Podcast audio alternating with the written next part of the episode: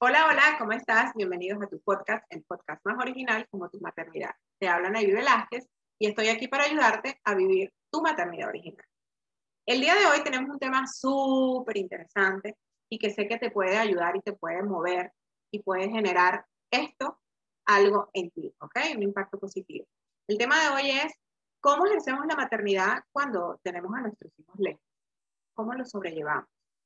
¿Cómo lo manejamos? ¿Cómo es eso? ¿Cómo se come? ¿Cómo se procesa eso? Y hoy tenemos una invitada súper especial, una amiga de mi corazoncito, de mi alma, que nos va a echar ese cuento desde su maternidad.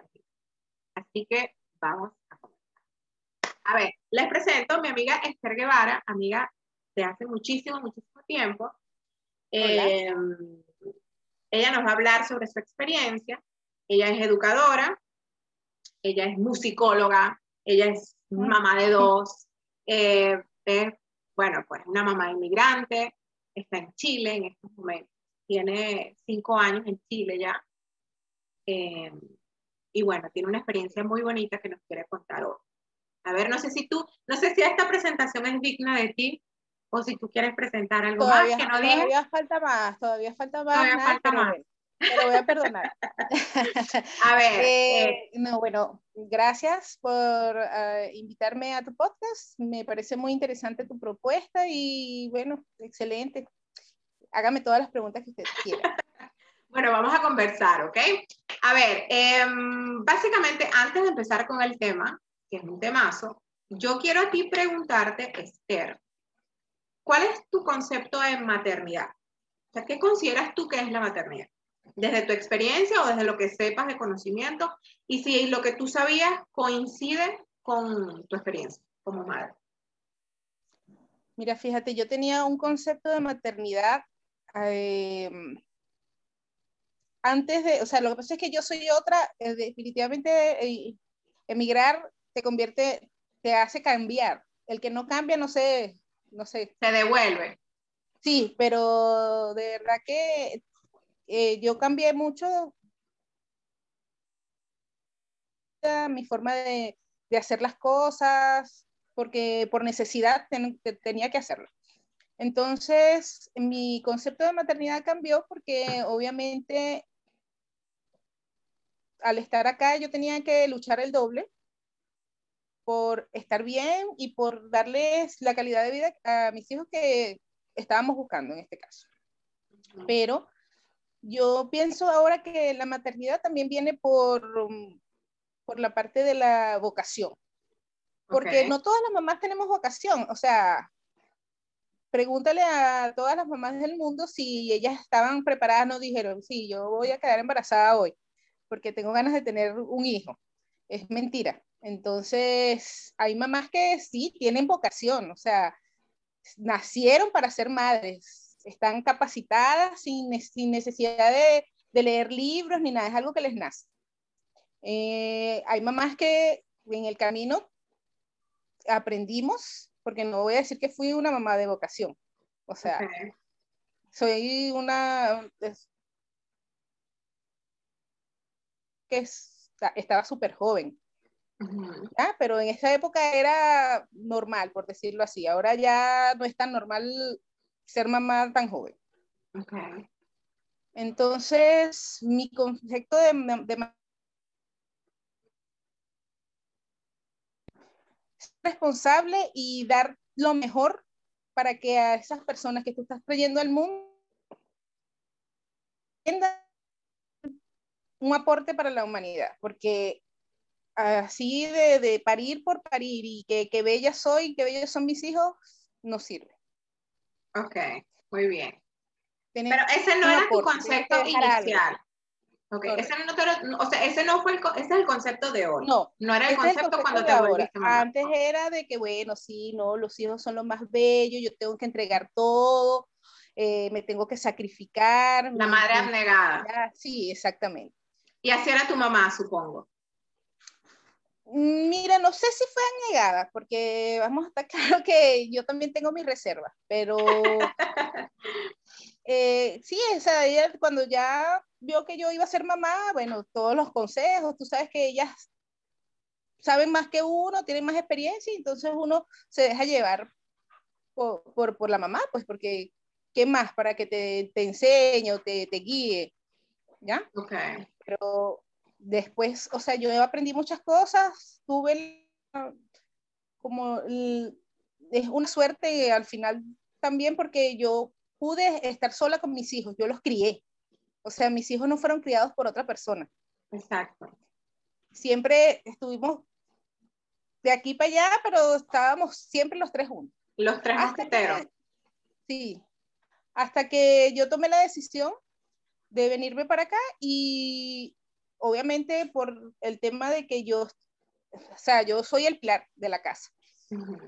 Y traerlos a los dos y dejar a Sebastián de 10 años solo en, en, no sé dónde lo iba a dejar, o sea, no sabía dónde venía. No tuve la suerte como otras personas o como otros, otras familiares que, ten, que tengo, que yo les dije, vente, yo te espero aquí, pues yo te recibo. ¿Me entiendes? O sea, vine a la vida. Y por eso dije, decidí, tomé la decisión de venirme con mi hijo mayor, que es Carlos Armando, y en ese, en ese entonces tenía 15 años. Uh -huh. Pero esos seis meses que estuve separada de Sebastián. Cuéntame, déjame te cuento. ¿Cómo es la maternidad con el hijo lejos? ¿Cómo es? Mira, primero que él estaba pequeño y a veces, a veces siento que no, como que no entendía mucho qué estaba pasando, pero como lo dejé con su abuelita. Él quedó bien, quedó tranquilo. Okay. Sin embargo, el estar pendientes, yo no pude dejarlo estudiando, porque como mi mamá vivía en otra ciudad y ya yo me lo iba a traer para acá, era como tonto ponerlo a estudiar. Okay. Entonces, yo dije, bueno, estaba pendiente, lo llamaba, era difícil porque igual yo aquí no, podía, no estaba aquí esperando nada más en el teléfono para hablar con él. Sino que yo también igual tenía que trabajar, tenía que estar pendiente de muchas cosas y bueno, lo, lo, lo tengo que eh, admitir, mi mamá fue un, un apoyo incondicional en ese sentido porque yo sé que estaba como hasta, ella dice que estaba mejor cuidado con ella que conmigo. Ay, Dios mío. Sí, sí, ella, y siempre dice sí. Es más, ahora más adelante te cuento algo que me contó él. okay. Entonces, este, claro, estar pendiente, hijo, mira, pórtate bien, papi, hazle caso a la abuelita, o sea, me, me, pegó mucho, mucho, mucho. Tenía que destinar también un tiempo como para que nos viéramos a través de videollamada, papaito, ¿cómo estás? Cuéntame. A veces como que no quería mucho hablar conmigo porque como que se aburría. Ok. porque él como que se le fastidiaba, no era lo mismo que, que, que yo, lo que yo la, lo extrañaba que lo que me extrañaba a mí porque estaba más pequeño. Claro. Pero yo estaba pendiente de todas sus cosas, igual de de la alimentación, mamá, mira que le falta, si tiene fiebre, o sea, es súper desesperante estar lejos y que le dé fiebre. Como que se sufre el doble. Horrible. O sea, yo, la, la, la, vez que estuve más delgadita fue ese tiempo, porque después de ahí ya nunca más pude regresar a mi peso, a mi peso original. Confesiones Pero... aquí de una madre. Eh, escúchame, y entonces, claro, se sufre el doble. ¿Y, ¿Y cómo fue a ver, evidentemente me dijiste que tomaste la decisión porque era complicado donde no, no tenerlo con alguien o dejarlo claro. con cualquiera, porque evidentemente tu objetivo era llegar, trabajar como el de, como el que todo, ¿no? Como el, de, el, el que emigra, ¿no? Claro. Eh, ¿Cómo fue esa preparación? ¿Lo preparaste? ¿Le dijiste? ¿Cómo fue ese proceso antes de, tu, de irte pues a Chile? Sí, mira, eh, eso fue un proceso largo, porque yo igual no fue que decidí de un día para otro emigrar. Entonces eso se preparó desde antes, eh, los documentos, todo eso. Entonces ellos siempre estaban conmigo, pues cuando yo estaba haciendo esos trámites.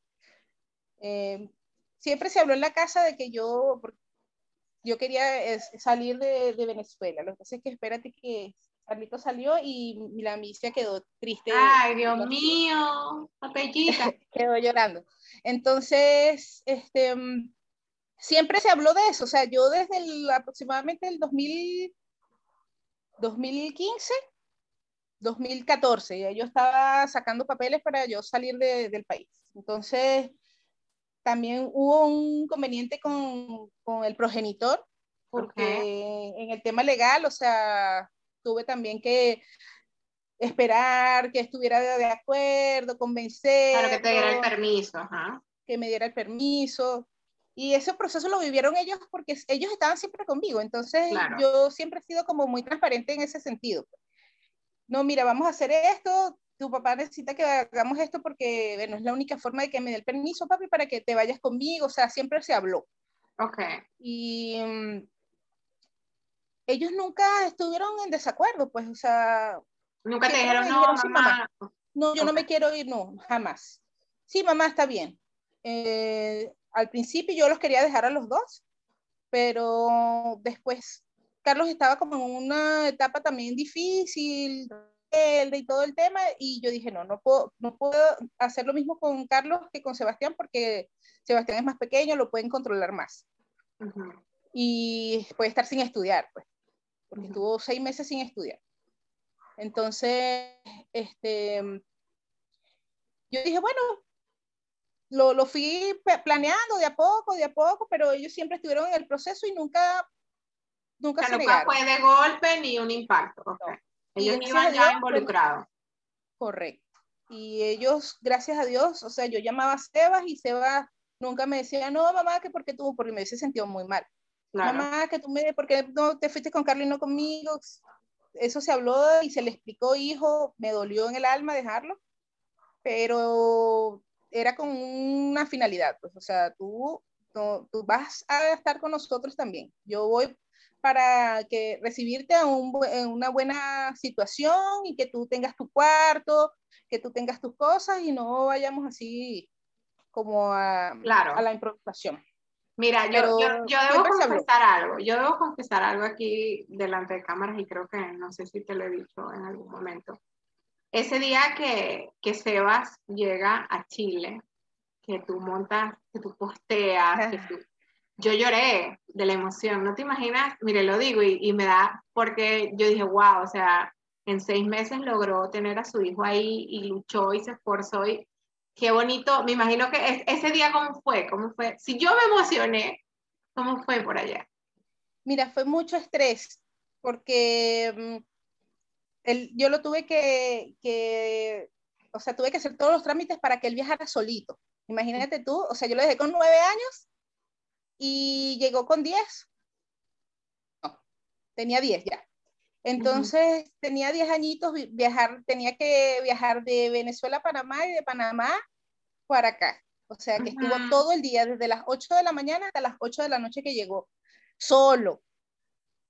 Y por más que tú le pagues a una, a una persona para que esté igual, o sea, uno se imagina mil, mil cosas. Mil claro, es tu hijito indefenso. Que no lo vayan a dejar entrar, que lo devuelvan, X, Y, porque, o sea, uno se imagina mil cosas mucho estrés, pero fue gratificante el día que, llegó.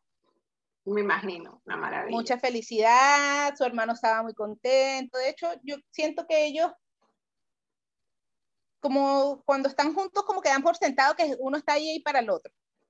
Pero cuando se separaron, ahí sí empezaron como a, hacerse falta y a compartir más y, como valorar más esa, relación. ¿verdad? Como valorar Sí, porque siempre hay como, como una rivalidad, tú sabes, que no, que me quiere más a mí, que esto, que, esto es mío, que me compraron. Claro. Pero eso se solucionó, gracias a Dios. Desde ese momento. O sea que esa experiencia sirvió de muchísimo en ese vínculo fraterno y, de mucha experiencia para ti como madre, ¿no? Como también a, no, no, a, ver, a ver la maternidad también desde otra perspectiva, ¿no? satisfacción porque cuando uno quiere hacer algo, solamente tienes que empeñarte en lograrlo. ¿Entiendes? Entonces a veces uno se pone trabas, ¿no? ¿Qué tal? Que, que esto no va a funcionar, que no, que... Pero no, si cuando uno quiere puede, porque yo dije, a, mi hijo lo traigo este mismo año y lo traje. Y lo hiciste y súper rápido. Además que yo siento que tú eres una de las personas que te proponen las cosas y las siempre te he visto así como que ella se propone algo y lo hace. Y, y, siempre te he visto así, nunca te he visto como que, ay, me puse un objetivo y no lo hice. No, de verdad que desde que te conozco siempre, esta mujer ha conseguido sus cosas. Mira, qué bonito. Déjame, déjame rescatar un poquitín aquí las cositas que hemos hablado para las, las mamás que nos están viendo. Punto número uno, concepto, tu concepto de maternidad evidentemente cambió desde que iniciaste hasta la actualidad. Y te voy a decir algo, va a seguir cambiando. Eso no se mantiene. Sí, fíjate, yo creo que eh, yo creo que yo maduré aquí. Y tengo, voy a tener 44 años y te lo juro que creo que maduré aquí. Porque antes las cosas que me importaban ya no me importan. Exacto. O sea, para nada. Entonces, el, el, núcleo y el centro es la familia, siempre. O sea, eh, mi responsabilidad con ellos es que ellos se hagan preguntas. O sea, sí, no, no son perfectos, no somos perfectos. A veces discutimos, no, ¿por qué no hiciste esto? Yo también a veces me no escucho y me da rabia, entonces ya de una vez yo discuto, porque a veces estoy cansada, ¿eh? que llego y ¿por qué no hiciste esto? Si yo te dije que hicieras esto, bueno, como toda familia normal. Pero yo considero que no, mm, o sea, ellos no se sienten mal, yo siempre hablo con ellos. Con Carlitos eh, tuvimos un inconveniente hace poquito porque terminó con la novia. Ay, Dios mío. Y era, había sido su única novia de, no sé, tres años que tenían ya. Wow. Y no sé qué pasó. Terminaron y entonces, bueno, se me bajoneó, como dicen aquí pero, pero bueno, son, cosas, son, cosas, de la vida, ¿verdad? Que, sí, claro, que, ellos van a empezar a vivir, eso es una cosa que yo no puedo controlar. No podemos, exactamente, en realidad. Exactamente. Pero bueno, para, siempre va a estar ahí para, para eso, sí. para apoyar. Y, y, por ejemplo, la pandemia nos ha servido para, porque en, en, al contrario que mucha gente, estar en la casa todos juntos es una, una tortura. Nosotros no porque a nosotros nos gusta la misma música, nos gusta ver... Es que ustedes se parecen muchísimo. Tus hijos y tú se parecen muchísimo a ti. Entonces, tenemos los mismos gustos. Entonces, por ejemplo, si ay, quieres escuchar música tú, bueno, bájale un poquito, papi, pero yo me pongo a hacer otra cosa en, mi cuarto y así, pero les doy su espacio. Siempre les doy su espacio y ellos han estado bien, gracias a Dios, con, con todo este tema. Lo que pasa es que ya sí pasó un año y ahora sí estamos como que ya, no pudimos salir de vacaciones, nada, o sea, no hemos podido salir de aquí. Y yo creo que eso les está, ya a Carlitos por lo menos le está afectando.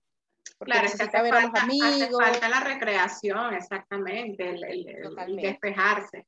Eh, pero qué bonito eso que dices que, que, que la pandemia no, no, te ha afectado, de verdad, que más bien ha sido como súper.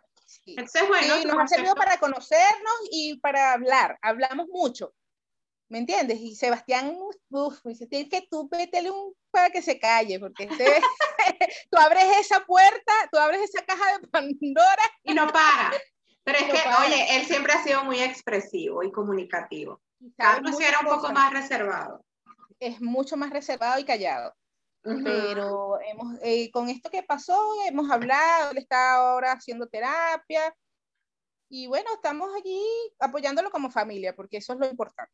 Exactamente. Que se sienta bien para decirme que se siente mal. Eh, y eso es súper positivo eh, con, con, hijos de todas las edades, pero más en la adolescencia que quizás ellos buscan, ¿no? Eso también me gusta, porque sé que hay muchas mamás que también están pasando por lo mismo. No solo de tener a un hijo lejos, sino también de tener a un hijo que ha pasado por una situación dolorosa y, y que es un adolescente y que eh, tiene la confianza y, o no tiene prestarles atención, porque a veces nosotros como que no, eso se te pasa, si a mí se me pasó.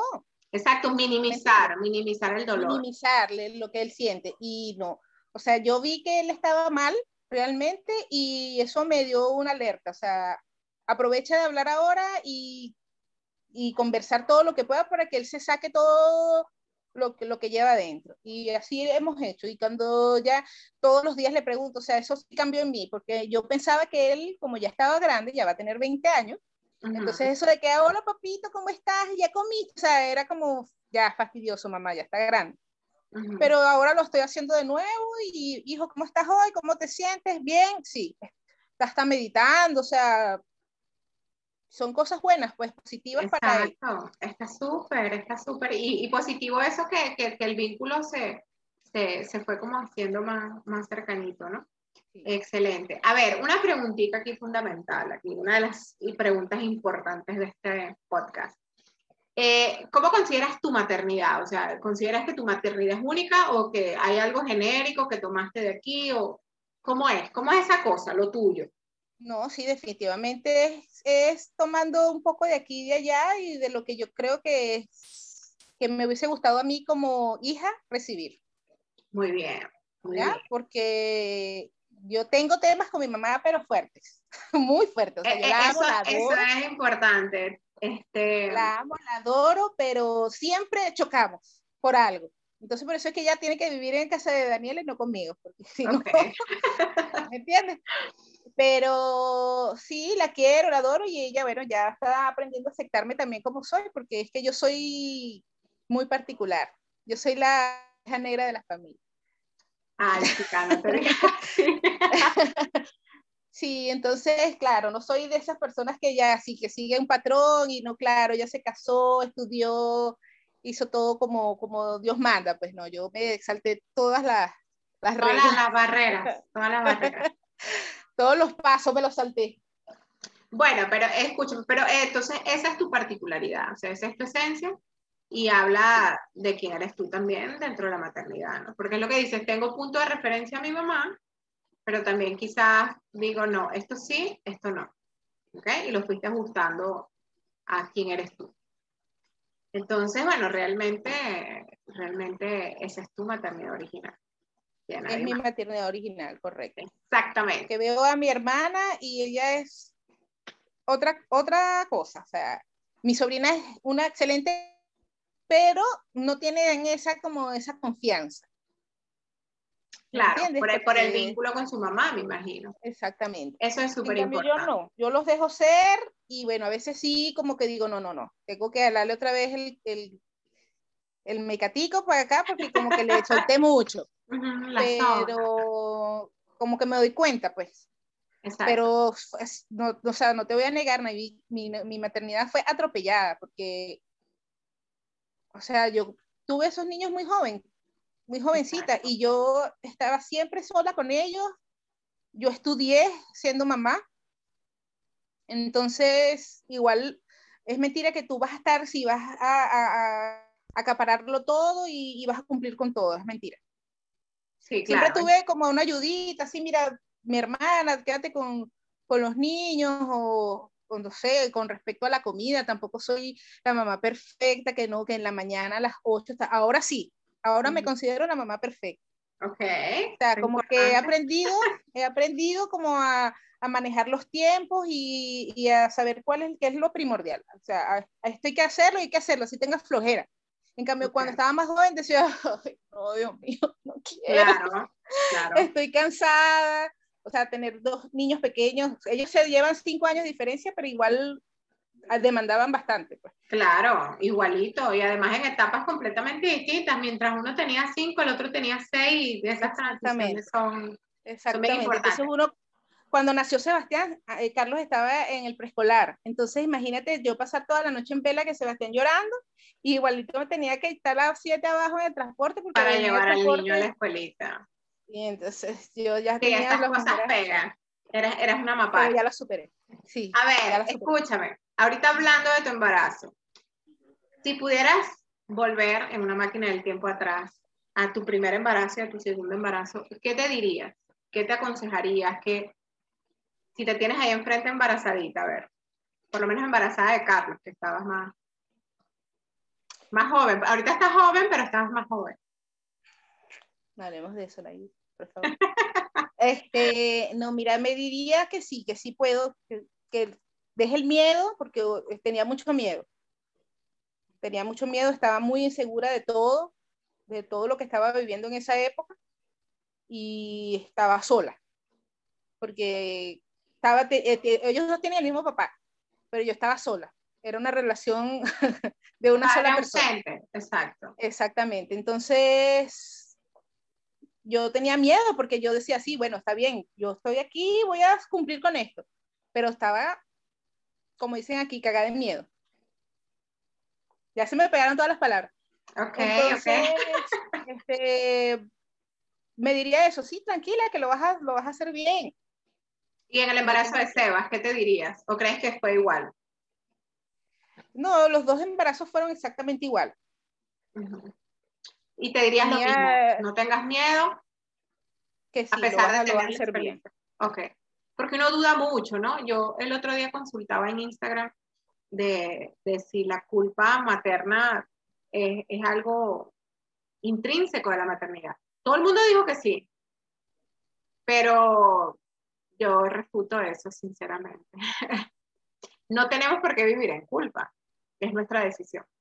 Y también era lo que te decía, a veces nos compramos unos discursitos ahí y nos compramos ciertas cosas que nos, que nos hacen llenar más de culpa, ¿no? Pero bueno, ya eso es tema de, de otro, de otro podcast. Excelente, otro, otro episodio.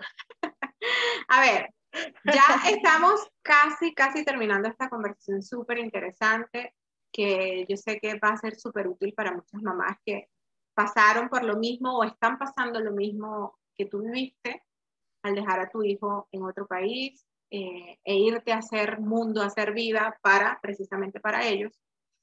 Eh, la última parte del programa a mí me gusta mucho porque hemos estado aquí conversando, sabroso. Pero ahora la última parte del programa se llama Pregúntame algo a mí. ¿Qué te gustaría preguntarme? De lo que tú quieras. Bueno, mira, tú es un ejemplo para mí de la mamá casi perfecta. No, no, no vengas tú, perfecta no porque, porque por algún ladito debes haber fallado. Todos somos imperfectos. Pero yo te admiro mucho porque siempre me diste muchos consejos, eres una persona muy serena, yo no tengo esa serenidad. Y siempre me acuerdo de ti porque yo, o sea, te contaba cosas, Sebastián se portaba mal en la escuela, qué pasará, vi, mira, será por esto, y entonces yo dudaba mucho como de mi capacidad. Entonces, ¿tú, tú tuviste miedo? Mira, tuve miedo, mira, a ver, miedo, miedo como tal, no, porque yo había soñado toda la vida con ser mamá, toda la vida era mi sueño hecho realidad.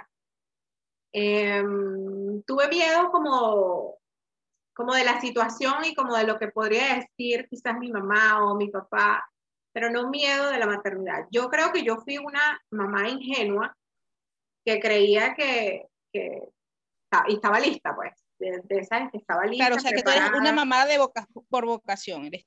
Sí, yo amé, yo, mira, a mí me decían Susanita, aunque yo estaba ahí esperando al esposo. Entonces, nada, yo estaba muy segura de mi maternidad, de lo que yo quería hacer, pero no, pues, o sea, no iba temerosa, iba con todo, pero en realidad la maternidad me cacheteó y me dijo, usted no sabe nada, señor. Usted, usted no se ha preparado para esto porque, desde mi punto de vista, cada hijo te va preparando, cada hijo te va formando. Entonces, nada, la formación que yo tenía excelente y mi vocación, como dices tú, pero, pero son otras realidades, ¿no? Y, creo que también eso es lo bonito de la maternidad y que te decía hace ratito, que siempre va a cambiar nuestro concepto de la maternidad, porque nosotras cambiamos, nuestra perspectiva cambia, nuestras experiencias cambian y y nuestros hijos también cambian. Entonces, la sí, es que todo es por etapas. Exacto. Hay una etapa para, para los de, hasta los de 5 años y ya tienes que ser otro tipo de mamá para los que tienen ya son adolescentes.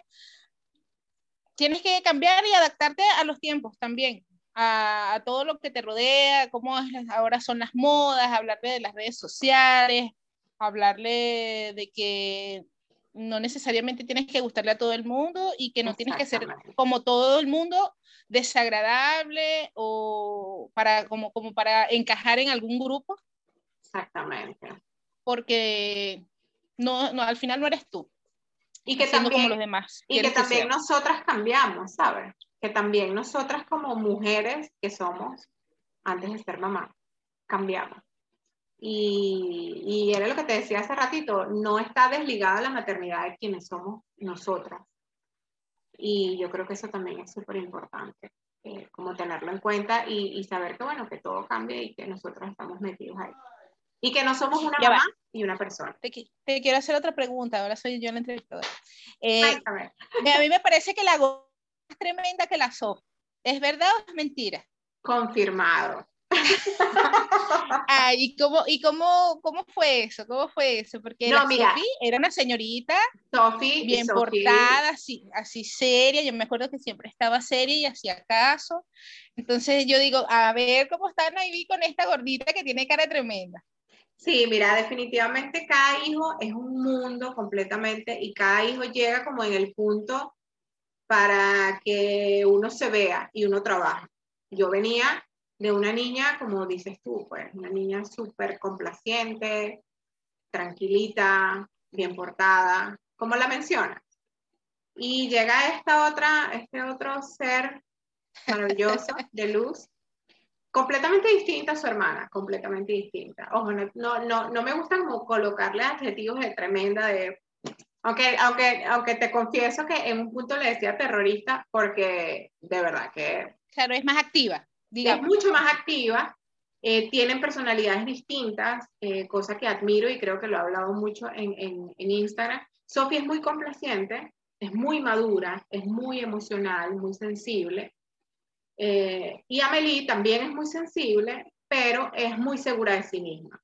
Amelie desde el año y medio te dice, mamá, me quiero poner el vestido azul con blanco. Y yo dije, hija, pero no, vamos a ponerte este otro, como me pasaba con mi hija mayor. Y ella cedía. Mi hija mayor, sí, mami, el que tú quieres. no, mamá, o sea, el azul con blanco. Hija, pero no, mamá, el azul con blanco. Tiene que ser el azul con blanco. Y si no le gusta, no le gusta. Y es como muy, es como muy sincera, como que mamá, no me gusta eso. No me gusta. Guácala, me dice. Eh, sí, son, son cosas distintas y, y, son momentos distintos de la vida, ¿no? Y, y gracias a ella, siempre, siempre lo voy a decir, eh, me transformé en otra mamá como repotenciada y también que me permitió ver lo que quizás estaba haciendo con mi hija mayor y entender que sí claro claro es como otra oportunidad. Vamos a ver y entender cómo que eso, ella es otra personita distinta a mí cosa que yo no lo veía. Yo creo que yo lo comenté por ahí en un post que yo vivo hablando hablando. Mira yo hago esos posts tan largos y yo le digo a la gente por favor léalo sea, yo me maté Yo te prometo que los voy a intentar leer, amiga, pero de verdad que a veces lo estoy revisando y le doy me gusta y te apoyo, le doy me gusta. Pero escúchame, lo decía hoy, lo decía hoy, o sea, hay que leerlo porque realmente, no porque lo escriba yo, sino porque algo, algo te puede servir a ti, ¿no? Es como que te pasan una información y tú la dejas de lado porque qué pereza. Y parece leer esto y resulta que, que lo que va ahí siempre va con, con mucho amor, con mucho cariño, con mucha, mucha inspiración, con mucha de mi experiencia y, y, siento que si lo leemos completo ahí algo, algo te sirve, algo saca, algo pues claro, claro. de tanto bla, bla, bla. bueno, esto ha sido una conversa exquisita, espectacular hemos reído, hemos conversado de todo. Definitivamente muchísimas, muchísimas gracias, amiga, por este tiempito para mí, para conversar, para compartir tu experiencia sin miedo, sin pena y que tu experiencia sea inspiradora para otras. Yo creo que eh, ese es el objetivo de este podcast, definitivamente. Claro. Te agradezco. Un consejo para las que escuchan, si lo quieren tomar, mira, que se se acepten como son. Porque exigirnos y exigirnos, eso es lo que nos trae es como frustración. ¿Entiendes? Entonces, todos los días es una oportunidad para mejorar. Entonces, si no lo hiciste bien hoy, mañana vuelve a salir el sol y tú lo vuelves a intentar. Nunca dejarlo de intentar. Exactamente. Eh, lo voy a anotar. Hay que ser original, hay que ser mamá original. Mamá original. no, es, es, verdad, es verdad. Y si te vas a comparar con alguien, compárate contigo misma. No veas para afuera porque eso te va a llevar a mucho sufrimiento y, y, a mucho malestar. Y no te va a dejar ejercer a plenitud tu maternidad original. Así que muchísimas, muchísimas gracias por estar aquí. gracias a ti, por acordarte de mí siempre, eh, que me necesites. Con mis cuatro doctorados puedes estar aquí para ti. bueno, pero ya es mucho, déjame decirte que ya eso es bastante, chica. Bueno, nos vemos, por favor, para los que no se han suscrito, suscríbanse, síganme en mi cuenta de Instagram, así que mami, ahí tienen unos textos bien largos, si te los quieres leer hasta el final, eh, algo bueno vas a sacar de ahí. Eh, chau, chau, nos vemos en el próximo podcast. Gracias. Bye.